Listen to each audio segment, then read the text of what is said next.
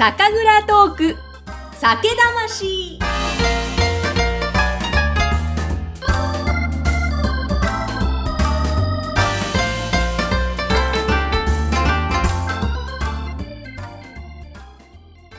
こんにちは。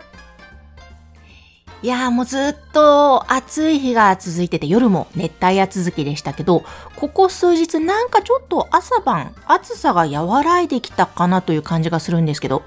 皆さんいかがですか？なんで昨日ですね、久々に冷房をつけなくても快適にぐっすり眠れまして、割と深い睡眠が取れて、今元気いっぱいのぐっさんです。さて、前回から引き続いて4回シリーズでお届けしています。東京は浅草駒形にあります、この花の醸造所、醸造長の岡住周平さんのお話をお届けしていきます。今回はですね、こちらの特徴の一つでもある、麹室のお話から始まりまして、あと、岡住さん、秋田県の荒政酒造さんで修行されていたんですね。その時のお話、すっごい面白いです。してくださいました。荒政酒造、皆さんご存知でしょうか、まあ、日本酒好きの方ならご存知かと思いますが、今や日本酒業界をもう引っ張っていっている、多大な影響を及ぼしていると言っても過言ではない有名な蔵なんですけれども、ここで修行されていたその4年半のお話、へえ、そうなんだ、え、そうなんだっていうことがですね、いろいろありまして、えとっても面白かったので、えぜひ皆様も、あの、お手元にあるお酒を飲みながら、ゆるゆると聞いていただけたらと思います。それでは、どうぞお楽しみください。えー、では、岡住さんの美味しいこの花の醸造所のどぶろく花曇りいただきながらお話伺っていますが、あの、本当にこの甘みもあるし爽やかだからクイクイいけてしまうんですけども。よかったです。では、あの、岡住さんご自身のことも伺いたいんですけども、はい、ちょっともう一つこのこの花の醸造所さんの特徴として、その麹室、自分のところでの麹を作ることができるという、はい、そのあたりもやっぱり特徴の一つなんですかね。そうですね。なかなかね、東京で麹室を作るっていうのはなかなかスペース上難しいんですけど、うん、何無理言って作ってもらって、麹室ができましたと。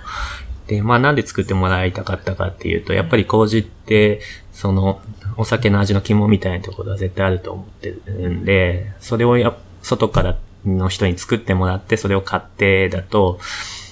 まあそこにオーダーすることはもしかしたらできるかもし。こういう種を使ってくれとか、オーダーできるかもしれないんですけど、お酒作りってその、日々やっぱり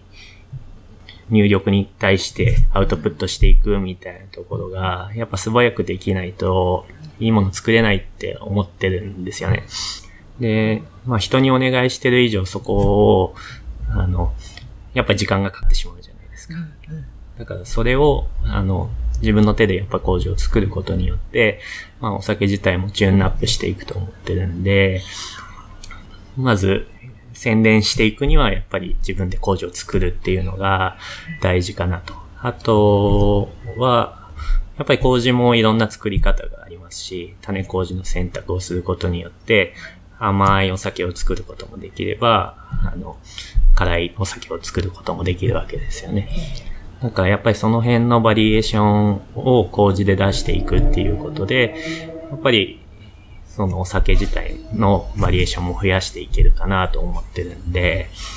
うん、やっぱり人に作ってもらうのと自分で作るのでは全然酒造りは違うかなとは思いますね。そうですね。なんかさっきおっしゃったインプットしたら、すぐアウトプット、なんかちょっとビジネス用語にも出てきそうなとか、お酒の製造過程でもそこは大切だなって。そうですね。やっぱり、PDCA サイクルじゃないですけど、えー、なんかやっぱりそういうのを回しながら、やっぱり理想の味に近づけていくみたいなことをやるには、やっぱり全工程自分でやることが僕は大事かなと思ってますね。やっぱりその方がやりがいもすごく感じるそうですね。まあその分大変なんですけど、麹を買ってくれば別に僕は多分秋田に帰ったりできるんですけど、全部自分でやっちゃってるんで。さっきもおっしゃってたデロンギの温度調整だったりとか、ここだと。はい。でも、そこまでしてやっぱり大切な部分って思ってらっしゃるわけです。そうですね。まあそれもたが楽しいっていうのもあるんですけど。はい。いや、でも確かにお話伺ってると表情からすごい楽しそうなんだなっていうのが 伝わってくるんですけど、あの、そもそもですね、岡住さん、ご出身は福岡で、はい。でその後、荒政さん、秋田で修行されたと、まあ、お仕事されたと。はい。福岡時代、なんでし、どうしてそのお酒作りに興味を持ったそのきっかけはえーっとですね、大学が神戸だったんですよ。えだから、正確に言うと神戸時代にまあお酒を飲むようになって、お酒は全般何でも好きで、ワインだろうがビールだろうが、まあ蒸留酒もいっぱいいろいろ飲むんですけど、まあ、大学を卒業するタイミングで、周りのみんなが就職活動したりして、大手の企業に入ったりすするわけですよね。なんか、はいただ僕はなんかそういう風な、なんかリクルートスーツ着て、面接受けて、なんか大きい企業に入ってっていう人生をあんまり幸せだと思えなかったんですよね。で、自分はなんか独立して何かやりたいなって思ってました、漠然と。えで、そういう中で、少し大学休学して企業さんで働かしてもらったりもしてたんですけど、まあそういう経験を踏まえて、あやっぱり自分は好きなことしかできねえ人間なんだなって思ったんですよ。で、で、好きなことってなんだろうと。特に趣味もなかったんですけど、ええ。お酒飲むことは好きだなと。はい。で、まあ日本人だったら日本酒かと。で、まず、まあお酒の業界で会社を作ろうと思ったんですけど、まだ何するかは全然そんなことは決めてませんでした。えで、そういう中で、まあお酒の製造の経験積めば、絶対なんか販売するにしても、輸出するにしても、絶対生きてくるなって思ったんですよ。はい。で、そういう中で一番好きな酒蔵に行きたいなっていうのを漠然と思ってて、縁あってというか、原正さんに行くことになりましたね。はい。その当時もアランバサさんは好きで飲んでらっしゃったんですか？えっとですね、実は、あの、あんまり銘柄こだわって飲んでなくて、普通にそんなに詳しくなかったんですよ。はい。うん。なんか、その、神戸にいるんで、やっぱ灘のお酒とかが普通にの居酒屋に置いてあったりとか、で、あとはまあ、な灘周辺の兵庫県の美味しい酒があるね、みたいな感じの認識だったりとか、あとは石川のお酒だったりとか、やっぱり、その、関西圏で流通してるお酒の中で、少しこだわって飲んでたぐらいのもんだったんですよね。で、そういった中で、あ秋田のお酒をかなりメインで扱ってらっしゃる、えっ、と、居酒屋さんが、ボデガさんっていうのが神戸の三宮にありまして、えで、そこに初めて行った際に、で、最初、アラマサって読むのもわかんなかったんですよ。神聖って読むかと確かに。はい。初めての時は。はい。で、まあ、そういう感じで、まあ、飲んでみたら、なんじゃこりゃと。うん。なんか今まで飲んだ酒とは違うぞ、みたいな感じに思って、で、僕、実は酒蔵に勤めたいと今思ってるんですよ、みたいな。で、アラマサ行きたいです、みたいな。で、今、みはいハローワーク見たら、あアラマサの求人載ってるんで、電話かけてみます、みたいなことを言ったんですよ。そしたらその店主の人が、なんかこんなお客さんが来たみたいな、こんな大学生が来て、うん。なんか、アラマサに入りたいって子が来たみたいなことを上げてくれて、はい Facebook のページに。それをたまたまアラマサの佐藤祐介社長が見てて、で、コメントにいいっすよって入って、おー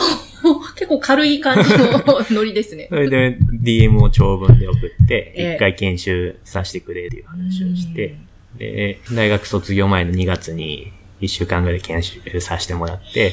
で、現場の雰囲気もものすごく良かったんで、ここにで働かせてくださいってお願いして、で、4月からアルバイトで入った。そういう経緯だった。なかなか面白い。軽い感じの最初は。運が昔から良くて、本当ですね。は確かに、お本当荒政さんでっていう、最初は全然知らなかったけども、はい。そこで出会って、はい。トントントンと行かれそうですね。たわけですね。うわー。え、岡住さん自身お酒はじゃあ割と相当強いんですか？そう、昔から飲むのは飲みますね。まあ、ただ最近年々弱くなってるんで、あんまり強いって自分では言わないですけど。まあそうですね。はい確かに私も、うん、強いといえば多強いかも。分むちゃくちゃ強そうですよね。あ、まあ、と、うん、強いといえば強いですぐらいな感じで、濁さないと大変なことになります飲んで飲んでって継がれるんでね。昔は1.5升ぐらい飲んでたっす。うわー、うん若いですね。若い頃うはん。今はもうそんな飲んだら次の日仕事できなくなるんそうで、ですね。セーブしてますけどわ。かります。こう、はい人間ではなくなってしまうので、年とともに、はいあれなんですかね、ちょっと悲しいかな。でも、その代わり、美味しく飲める量みたいのが分かってくると、うんさらに美味しく飲み方といいますか、そういうのが分かっていきますよね。そうですね。なんか、ある一定量超えたら、もう楽しめなくなるんで、まあそういう飲み方はもうやめちゃいましたね。はい。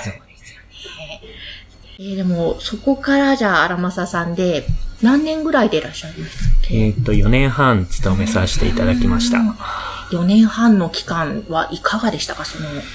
いや、まあとにかくむちゃくちゃ楽しかったんですよ。そもそも、社長に最初面接した時に、僕はその3年後に自分で事業をやりたいと。で、まあお酒を販売するかも、会社かもしれないし、まあどういう形式かは全然この酒蔵に入って決めようと思うと。ただ3年で辞めさせてくれって入ったんですよ。そうだったんですね。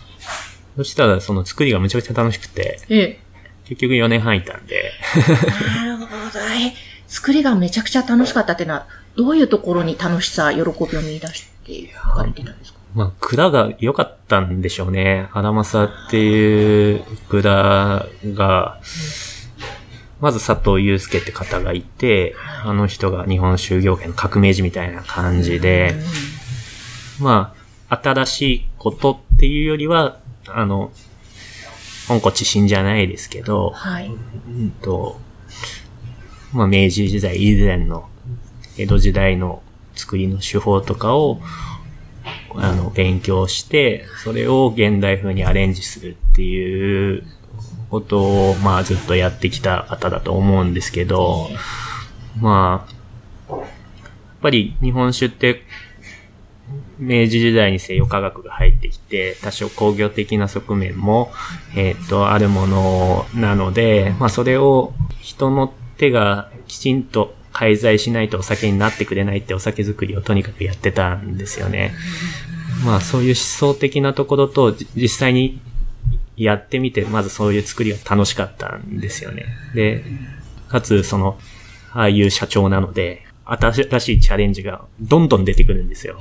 社長こんなことやんのとか、ええ。あんなことやんのかみたいな、現場としてはけ 結構大変だったりするんですけど、でもそういうチャレンジがもう、とにかく刺激的だったっていうのがまず一つあってで、あと現場の雰囲気がものすごく良かったんですよね。で、僕と同年代の子たちもかなりいて、今あの、荒政の当時の上松くんって子が同い年で、あと、今、義教の、愛知県の義教のええ。製造責任者やってる子が一個下の子で、足川くんって子がいて、で、もう一人今、荒政辞めて平泉ってところで活躍してる一星くんっていうのも同い年だったんですよ。で、その4人で、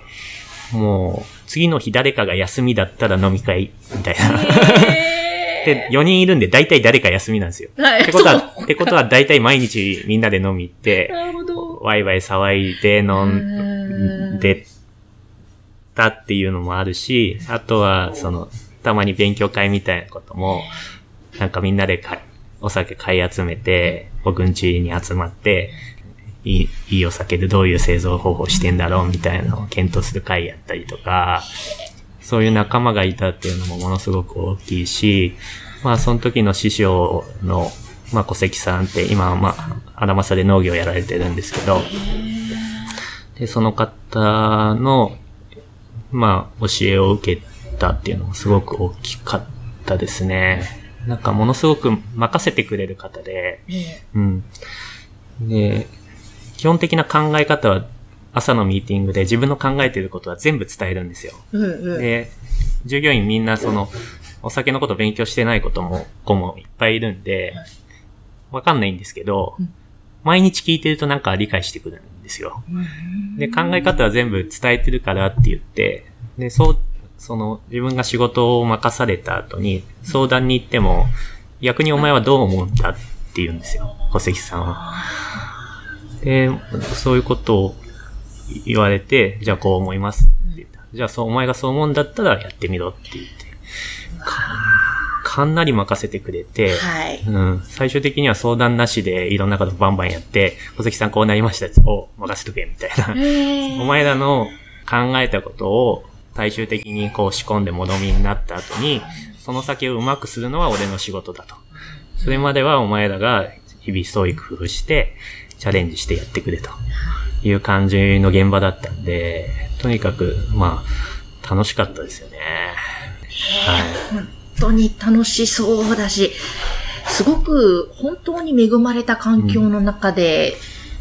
自分のやりたいことにも挑戦できたし、はいっていうことだったんです。しかもそこで、その仲間も恵まれたっておっしゃってましたけど、すすごいメンバーですよね。その、その後の活躍も含めて見て。で、もう一人いましたね。あ、もう一人いました。あ、じゃあわ5人ですか？若手の今井も、えーっと、僕が勤めて2年後ぐらいに彼が修行に来て、彼は2年間いたんですけど、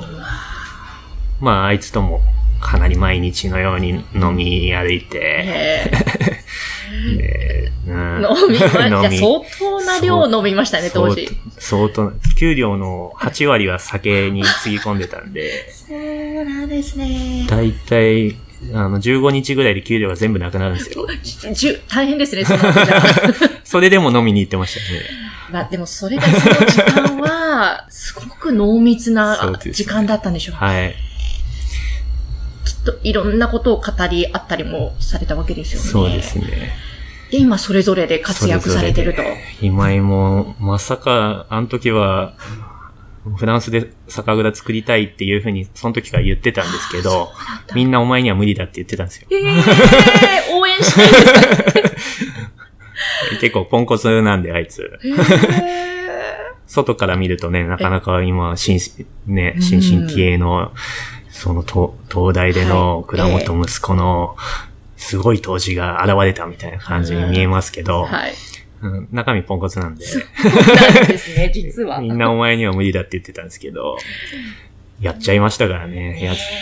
ちゃって、お酒もこの間飲ませていただいたんですけど、なかなかいいお酒で。うん。でも、やっぱそういうのは刺激になってますね、自分にも。はい。すごい。もう、荒政さんのその、もうお酒自体ももちろん私も大好きですし、まあすごい、もう本当に今や日本酒業界の中のもうトップとも言える素晴らしいお酒だし、その職場の環境とか、教育というよりもまあ自然なそういう育て上げるという雰囲気が、なんかもう自然に出来上がってる環境の素晴らしさとかもあるんですね。うん、まあ当時やっぱりそのチャレンジする社長とその現場のマネジメントがうまい当時のそのチームだったんで、なんかすご、それがすごく日々刺激的でしたね。今またね、その僕の同い年の上松くんってことが当時になってね、またその組織自体は、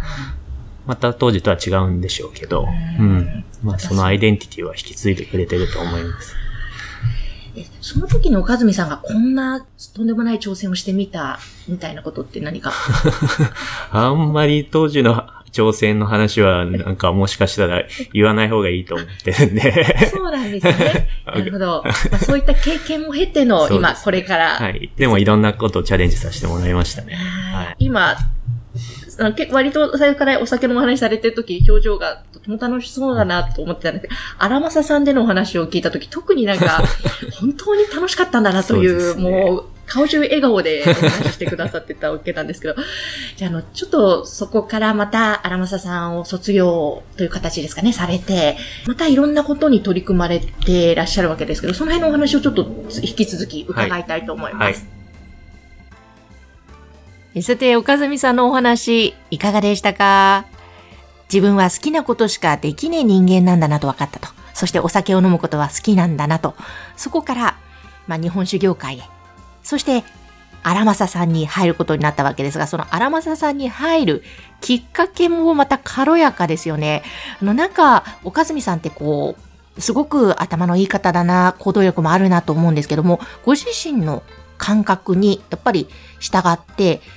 自然なその人生といいますか、運命といいますか、その波にひょひょひょって乗っていかれる、なんかすごく肩の力が抜けているところが魅力的だなっていうふうに私は感じました。で、その荒政さん時代も、なんかそうそうたるメンバーが同僚にいらっしゃいますよね。今、各地で活躍されているということで。あの、その中でも若瀬さんのお話も出てきましたが、若瀬さんというのは、あの、東京の三軒茶屋にもドブロクの醸造所を持ってらっしゃるんですね。あの、飲食店も経営されてるんですが、なんと、フランスにも酒蔵を作られて日本酒を醸してらっしゃるんですよね。私はこの若瀬さん初めて飲んだのが、羽田空港にあります、和倉場というお店で試飲をしたんですよ。若瀬さんもね、ちょっといつか伺いたいな、三軒茶屋の醸造所にも伺いたいなと思ってるんですが、日本酒じゃないみたいな、なんかちょっと新しい境地の味がしました。えー、そんなわけで、その岡住さん、そして岡住さんを取り巻く、えー、皆様もすごいなと思いましたが、なんかそのあたり、これからの日本酒会、なんか楽しみだな、ワクワクするな、そんなお話だったんじゃないかなと思います。さあ、まだまだ話は続きますよ。えー、次回も、そしてその次もどうぞお楽しみに。